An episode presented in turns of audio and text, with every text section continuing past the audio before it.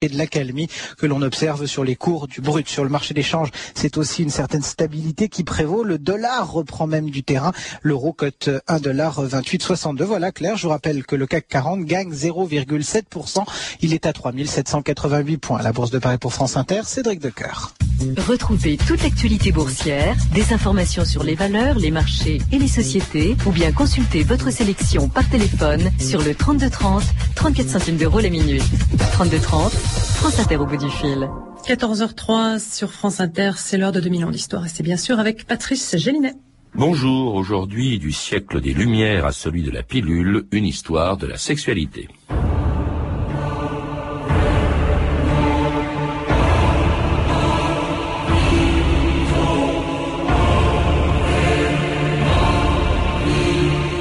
Le sexe et le cerveau de l'instinct. André Suarez.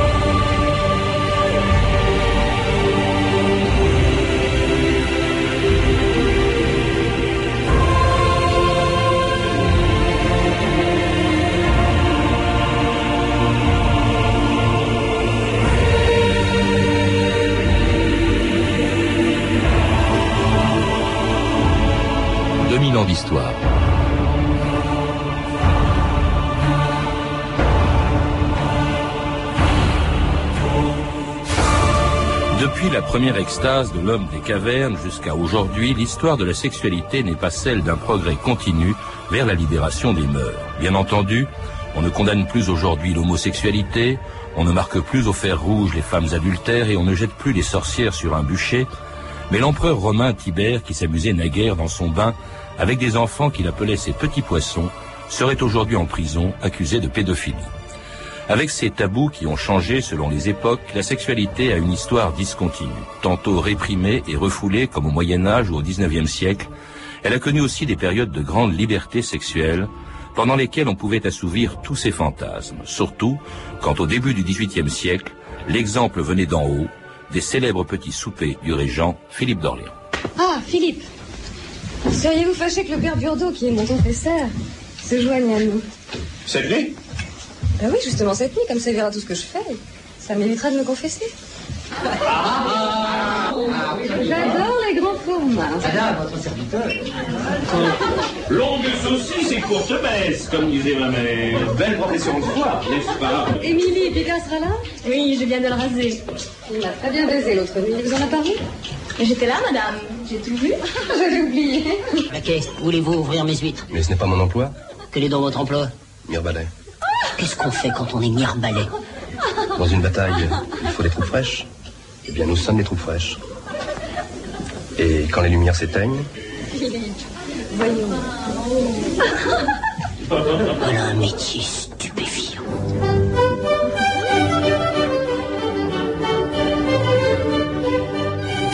Fabienne Castarosa, bonjour. Bonjour.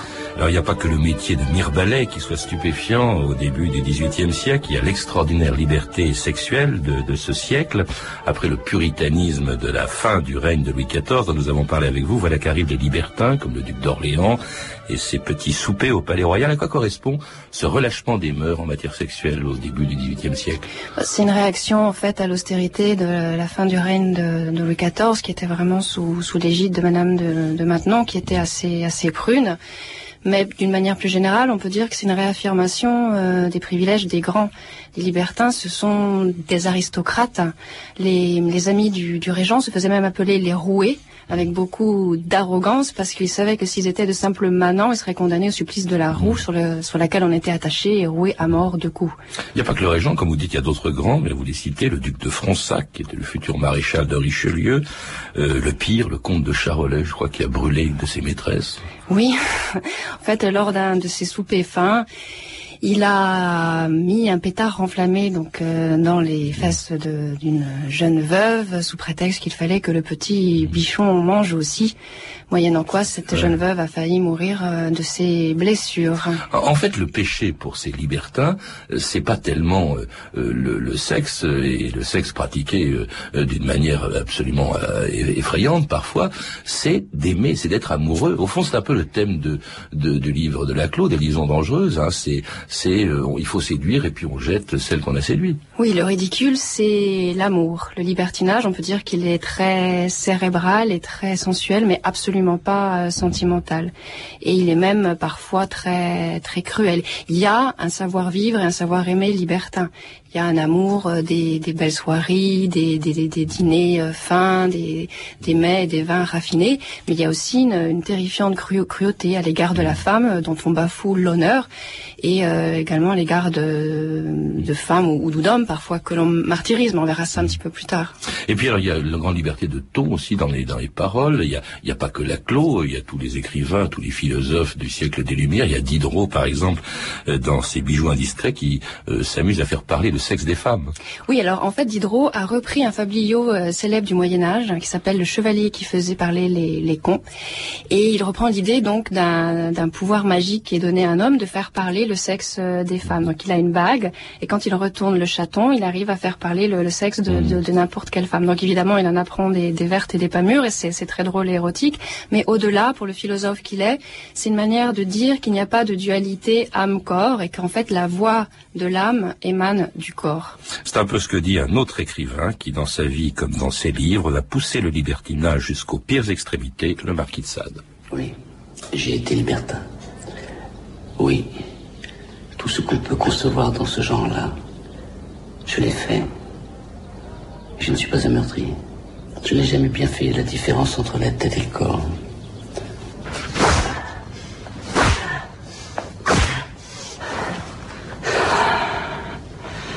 Arrête, Marquis. Ah, tu bandes. C'est bien. Quel conne-miché que le vide se bourre là. Il doit y en avoir du foutre là-dedans. Tiens, prononce déjà ce mot. Foutre. Foutre. C'est bien. Tu n'es pas effrayé par tout ça? Oui.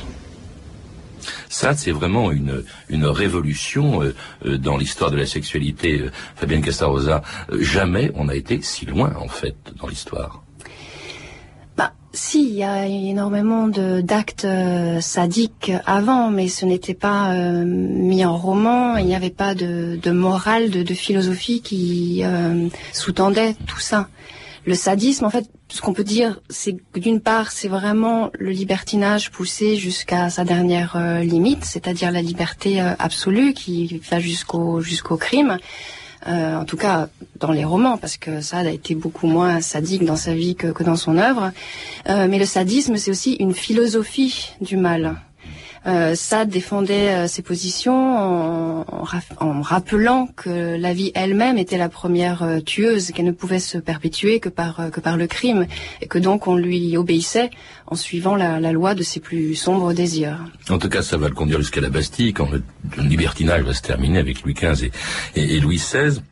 Il va y rester jusqu'à la Révolution, où Sade va défendre, je crois, et obtenir la loi sur le, divorce. Alors on aurait pu s'attendre de la part de la Révolution à ce que euh, fasse sauter euh, d'autres tabous. Pas du tout, elle libère la femme par le divorce, mais c'est pour l'enfermer dans son rôle de mère et d'épouse. Oui, en fait, les révolutionnaires étaient des hommes et les femmes qui ont essayé de combattre à leur côté ont très vite été effectivement euh, reléguées au statut de mère et, d'épouse. Et puis, il faut pas oublier non plus que la, Révolution française, c'est une révolution de bourgeois et qu'elle a mis à bas le régime aristocratique. Donc, euh, immédiatement euh, après la, la, la Révolution et tout au long du 19e, ça affirme vraiment la morale euh, puritaine bourgeoise contre le libertinage aristocratique. Et le, le sexe devient, euh, redevient euh, pratiquement un, un- tabou auquel ne s'intéresse non plus l'Église, euh, Révolution est passée par là, mais, mais la médecine qui commence à chercher ce qu'elle appelle des perversions. On avait déjà vu ça d'ailleurs au XVIIIe siècle avec un médecin Tissot qui avait dénoncé euh, les dangers euh, de la masturbation. Oui, ce qui est paradoxal euh, à propos du, 19, du 18e, c'est que c'est à la fois le siècle du libertinage et effectivement le, le siècle où l'on invente une grande peur, une hantise qui est celle de la masturbation. Effectivement, un médecin suisse, le docteur Tissot, euh, affirme que cet acte euh, criminel euh, affaiblit vraiment tout l'organisme, comme si le, sperme ainsi gaspillé était une espèce de concentré de, de, sang, et qu'en donc en le dispersant, on se vidait de son sang, de son énergie, de son fluide vital, et que donc on se condamnait aux maladies, à la déchéance, à la folie, et pour finir à la mort. Et au 19e, ça continue en fait. C'est vraiment le moment où la, la sexologie prend son, son, essor, mais elle reste encore très subordonnée au, comment dire à la morale traditionnelle. Ce que disent les médecins, c'est que tout ce qui n'est pas le coït euh, mm. orthodoxe, conjugal, aboutit, euh, ben oui, toujours et encore à différentes maladies, euh, à la folie, à la mort. Donc il faut rester dans le droit chemin surtout. Et chacun de ces médecins a une spécialité dans dans la perversion de, entre guillemets, ce qu'il appelle la perversion qui l'intéresse. Il y a les exhibitionnistes de Lasseg, les fétichistes de Binet, les zoophiles euh, de Kraft et Bing. Il y aura aussi les mixco, alors c'est compliqué, hein, les mixoscopophiles, les gynécomastes, les, pré, les presbovophiles, les invertis sexo-esthétiques et les femmes disparonistes. Je ne sais pas très bien ce que c'est, mais alors vraiment, ça devient une maladie, au fond, le sexe. Ah oui, c'est une, une obsession. Quand on lit ça, on a l'impression que l'homme n'est non pas un loup pour pour l'homme, mais un insecte euh, pour l'homme examiné à la, à la loupe. Oui, il y a une obsession de la perversion qui est en même temps une fascination. C'est-à-dire que les médecins prennent un malin plaisir à, à parler de, des perversions pour les condamner, mais en même temps, ils s'en, ils s'en repaissent, ils s'en, ils s'en délectent. Et le sexe est une maladie surtout pour la femme. C'est pareil. Hein, euh, c'est comme dans les siècles précédents. Dès qu'il y a euh, des écarts en matière sexuelle, c'est toujours la, la femme qui en est responsable, ce qu'on appelle, ce que les médecins appelaient les fureurs internes de la femme. Fureur utérine. En fait, le, discours est, est double, c'est-à-dire que à la fois les médecins euh, dénoncent justement cette espèce d'insatiabilité euh, féminine qu'il faut absolument euh, empêcher, justement en étant extrêmement réservé avec son, épouse pour qu'elle ne connaisse pas de, de débordement de sensualité. Et en même temps, dans le, au même siècle, comme deux médecins, Pouchet et Négrier, ont parlé des mécanismes de l'ovulation, en fait, ils vont à l'encontre de cette idée et disent que la femme ne se réalise pas dans la sensualité, mais dans la maternité. Il y a même un médecin, le docteur Moreau, dans la Sarthe, qui dit qu'une femme frigide conçoit plus aisément qu'une amante comblée. Autant dire que pour la femme, c'est vraiment un très, un très mauvais siècle. Hein. C'est le, le, siècle où apparaît le mot frigidité, c'est vraiment pas un, hasard. Alors les femmes dont il faut se garder surtout d'éveiller la sensualité, sinon elles risquent d'en faire profiter quelqu'un d'autre que son mari, comme ce personnage de roman, Madame Bovary, dont l'auteur, en 1857, avait scandalisé la bourgeoisie du Second Empire. En qualité d'avocat impérial représentant le ministère public, je demande que toute nouvelle publication de ce roman soit interdite et que son auteur, Gustave Flaubert, soit reconnu coupable de deux délits. Offense à la morale publique et offense à la morale religieuse. Emma Bovary, une femme qui oublie ses devoirs de mère, qui manque à ses devoirs d'épouse, et qui introduit successivement dans son foyer l'adultère et la ruine. Voilà l'héroïne qu'on nous demande de prendre en pitié. Madame Bovary, c'est tout ce que déteste le 19e siècle, Fabienne Castarrosa. Oui, en fait, le 19e siècle euh, pense, imagine la, la femme soit euh, sous la figure de l'ange, soit sous la figure du démon. C'est-à-dire qu'une femme, pour être euh, vertueuse, doit être euh, spirituelle, euh, généreuse, pure, vraiment angélique. Et si elle s'écarte un tant soit peu de ce modèle-là, elle va basculer dans le registre du démon, de, de la putain, de la femme adultère. Et là, vraiment, elle est ravalée plus bas que terre. C'est moins que rien. Alors, on ne pardonne rien à la femme du 19e siècle, sauf quand il s'agit d'une d'une prostituée. Hein. Les, les, bordels, d'ailleurs, dans l'histoire, vous le rappelez, ont toujours été considérés avec tolérance, c'est le cas de dire, même par les autorités religieuses. Oui, alors il y a une raison très simple, c'est qu'on considère que c'est une manière de protéger les, les vierges et les honnêtes femmes comme euh, les hommes ont des désirs euh, parfois euh, puissants qu'il faut satisfaire, on se dit qu'il faut qu'il mieux qu'ils les satisfassent donc dans des bordels qu'on a parfois appelé l'égout séminal, qu'en violant les, les femmes d'un citoyen. C'est saint Augustin, je crois, qui disait, vous le citez, qui défendait la prostitution, dont l'interdiction, disait-il, rendrait, réduirait la société au chaos par la luxure insatisfaite. C'est ça? Oui, et il y a même un médecin, donc parent du Châtelet, qui a repris cette métaphore en disant, je vous cite parce que c'est vraiment trop euh, croustillant. Enfin, parlant, on va dire, les prostituées sont aussi inévitables dans une agglomération d'hommes que les égouts, les voiries et les dépôts d'immondices. Vous voyez toujours cette image de l'égout séminal. Alors la prostitution est, est tolérée, euh, les courtisanes sont, sont même très recherchées. Hein. Euh, en revanche, pas l'homosexualité qui vaudra à Oscar Wilde deux ans de travaux forcés en 1895. Oscar Wilde, the crime of which you have been convicted is so bad. Oscar Wilde, le crime dont vous avez été reconnu coupable est si détestable que je dois prononcer la sentence la plus sévère que la loi autorise. La Cour vous condamne à une peine de prison aux travaux forcés de deux ans.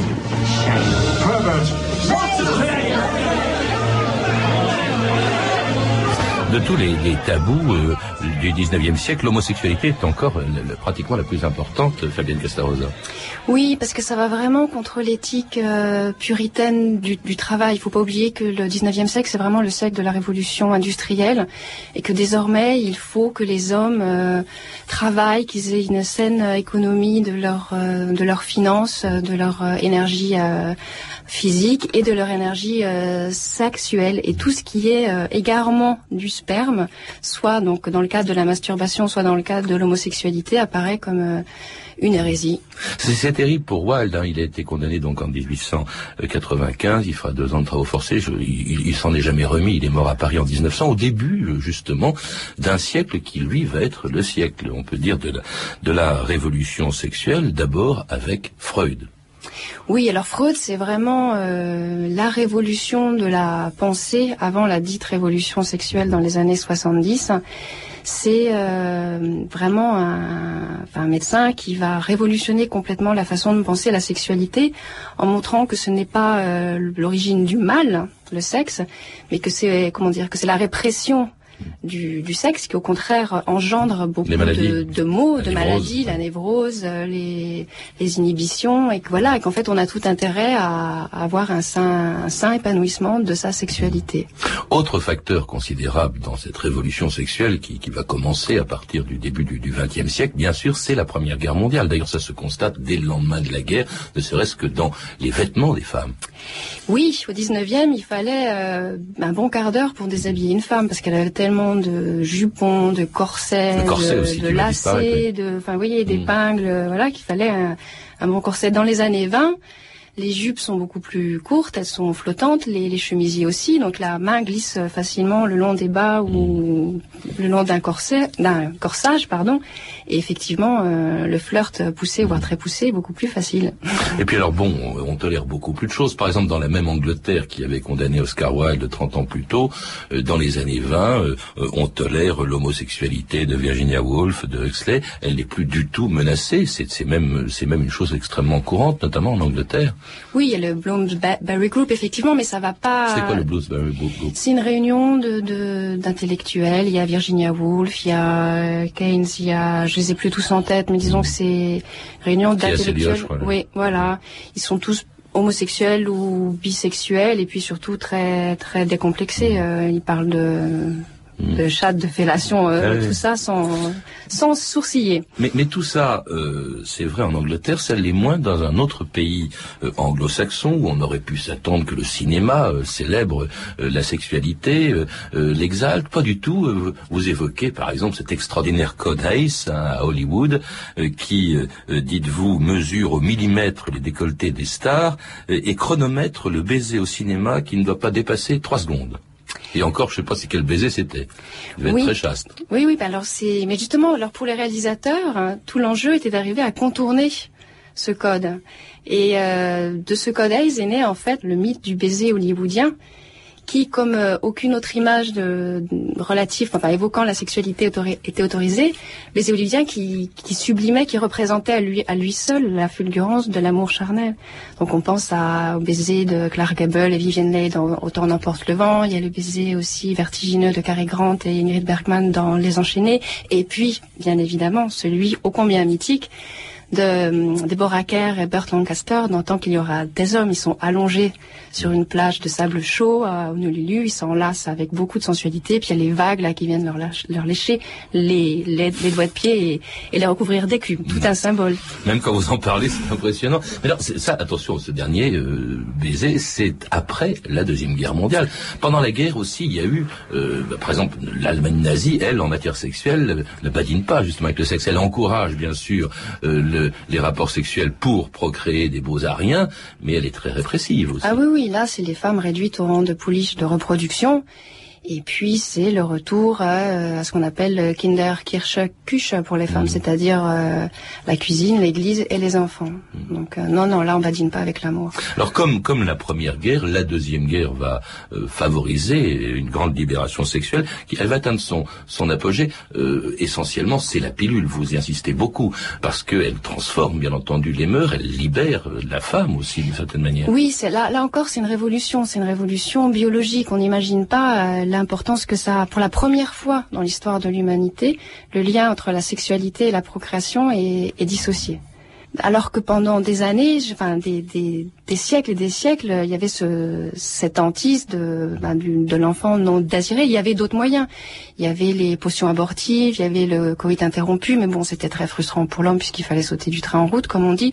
Il y a eu aussi des, des condoms, mais en peau de porc ou en vessie de poisson. Enfin, vous voyez, c'était très très aléatoire. Là, pour la première fois, on peut faire l'amour sans faire d'enfant. Et c'était en 1967. Pour nous aujourd'hui, nous sentons que dans cette Assemblée, on votera la loi de M. Neuwirth. Et on aura raison. Car cette loi n'appartiendra à personne, elle sera l'honneur des députés de 1967 d'avoir fait faire un progrès considérable au point de vue humain et social dans la nation française. À une écrasante majorité, les députés ont adopté la loi sur la régulation des naissances et les contraceptifs, connue également sous le nom de loi Neuwirth ou de loi pilule. Bah, je m'en réjouis parce que je pense que c'est une condition essentielle de la libération de la femme actuellement. Je suis contre, La nature, c'est la nature. Là, je suis absolument pour la pilule, pour la liberté euh, de la conception. Il est normal que les Françaises euh, puissent avoir des enfants quand elles le veulent.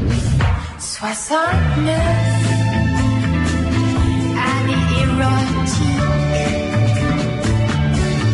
69 Jane Birkin, euh, Serge Gainsbourg, 69 années érotiques, beaucoup plus peut-être d'ailleurs que les années d'aujourd'hui, que les débuts du, du 21e siècle, Fabienne Costa, Rosa. On a l'impression d'une espèce de retour en arrière, même les féministes par exemple qui se mettent à combattre les publicités à caractère érotique. Oui, en fait, il y a eu ce qu'on appelle euh, la parenthèse euh, enchantée, donc entre 68 et puis les années 80, donc l'apparition du, du sida. Et aujourd'hui, on pourrait dire qu'il y a un désenchantement, mais ça arrivait très très tôt. Les, les tenants de l'ordre moral ont très vite dénoncé donc les, les dérives et de les, les féministes effectivement euh, dénonçaient le fait que la révolution sexuelle se faisait selon des normes d'hommes et que le, le, corps de la femme était euh, marchandisé, notamment par l'industrie par pornographique qui a pris un essor considérable.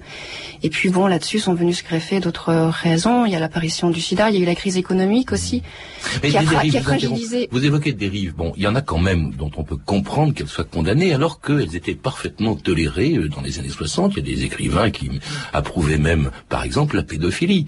On peut quand même admettre, comprendre que la libération sexuelle a, dans certains cas, été très loin, trop loin. Trop loin. En fait, euh, on se rend compte très très vite que la liberté sexuelle doit toujours euh, s'accompagner d'une d'une morale, d'une éthique comme on dit, euh, enfin c'est très banal, mais comme on dit toujours, la liberté des uns s'arrête euh, là où commence celle des, autres.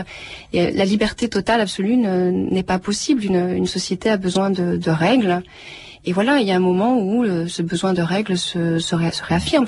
Et puis, ce qu'il faut euh, souligner aussi, c'est que s'il y a une libération sexuelle, euh, là, depuis donc les années 70, il y a eu tout au long du 19e et du, du 20e siècle une libération du sentiment.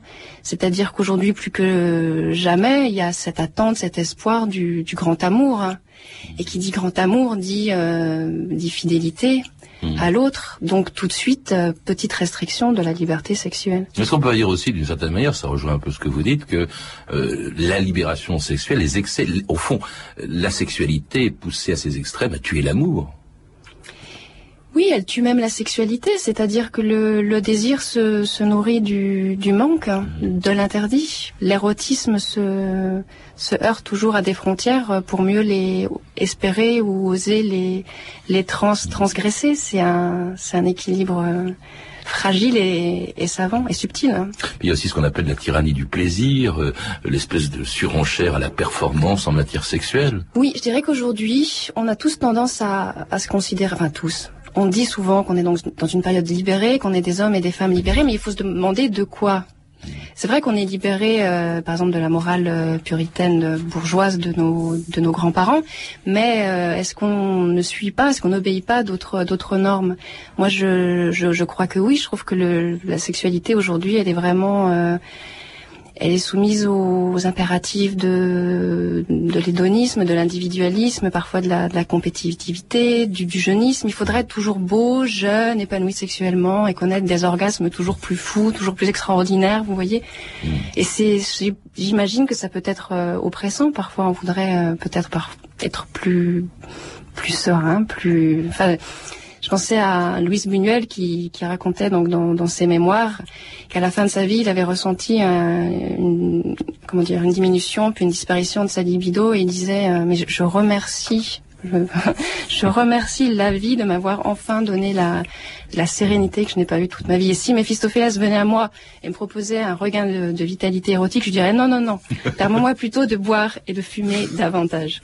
Merci Fabienne Castarosa. Pour en savoir plus, je recommande vraiment chaleureusement votre livre parce que d'abord il, est bien illustré avec des illustrations qui ne sont pas à mettre entre toutes les mains, si je puis dire, notamment les plus jeunes, mais il est vraiment magnifique, il est magnifiquement écrit, il est très bien documenté. C'est l'histoire de la sexualité en Occident, publié aux éditions de La Martinière. Je vous remercie.